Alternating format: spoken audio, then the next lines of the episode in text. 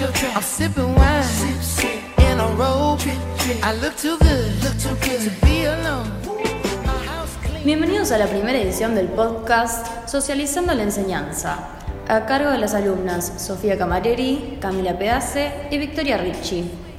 En esta oportunidad discutiremos acerca del para qué enseñar ciencias sociales en la escuela primaria. Para ello tomaremos ideas de autores como Isabelino Siede, Silvia Finocchio y Viviana Zenobi.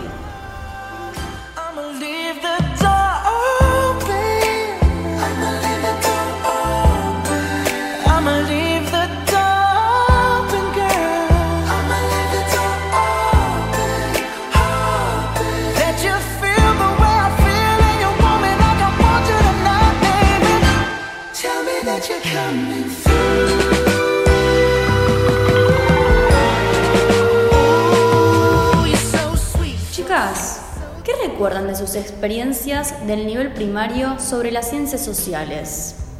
En mi caso se reducía a pintar mapas de Argentina, distinguiendo las provincias y capitales e identificando relieves. Completábamos también cuestionarios y copiábamos cuadros de los manuales de clase.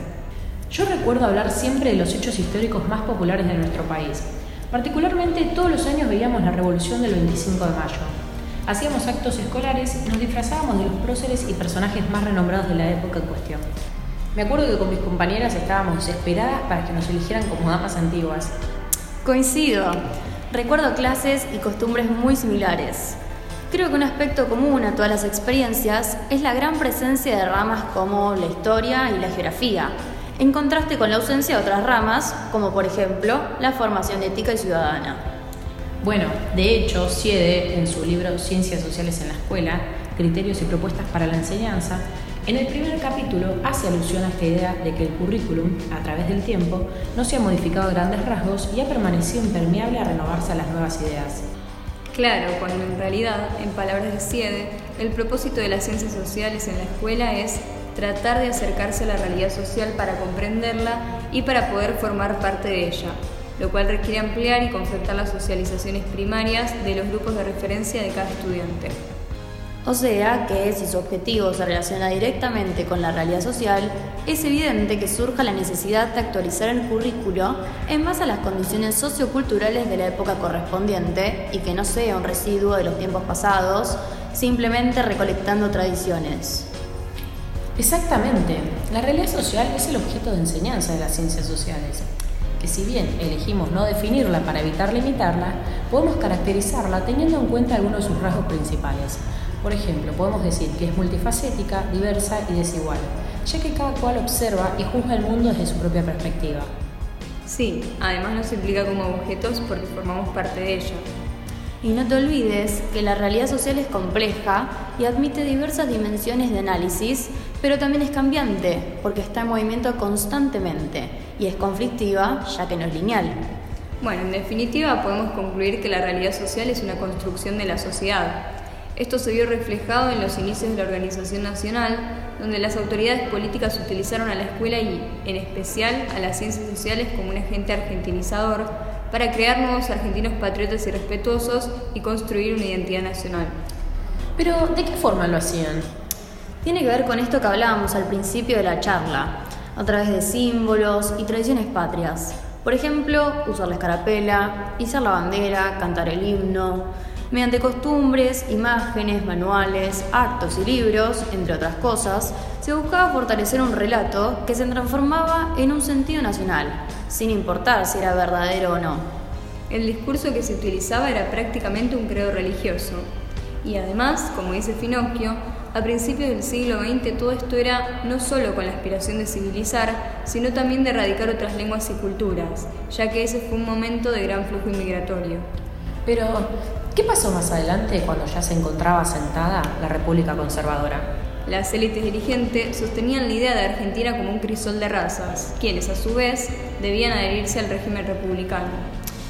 Y hablando de tradiciones patrias, no nos olvidemos de mencionar las de la geografía y obviamente su relación con la enseñanza. Ah, ¿te referís a las corrientes que comenta Zenobia en su texto? Exactamente, a eso a la importancia de enseñar en las escuelas el vínculo entre la actividad humana y los medios físicos.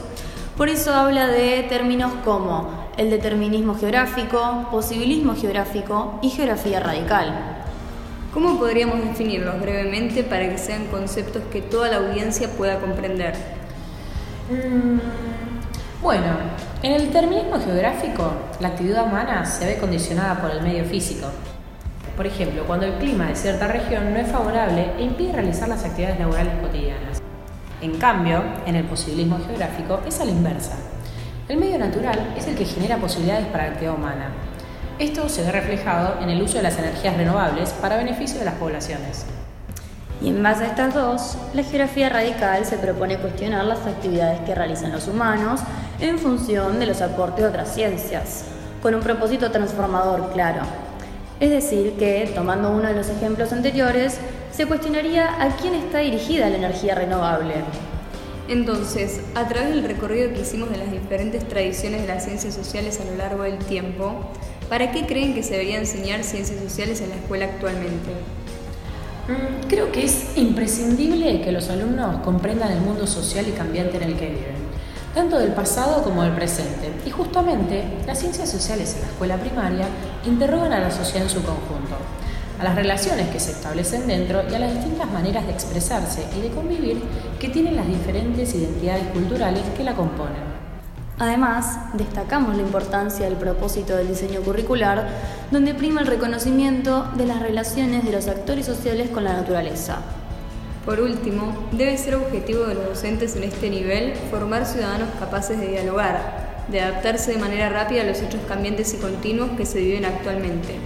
Por ello, creemos que se le debe dar un lugar más importante a esta área sin reducirla a la rama histórica que la compone, que es lo que suele suceder en la mayoría de las instituciones, lo cual priva a los estudiantes de enriquecerse con los conocimientos de las demás ramas.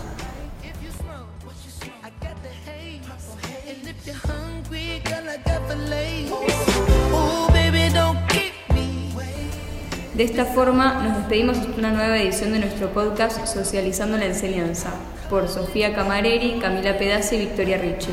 Muchas gracias por escucharnos.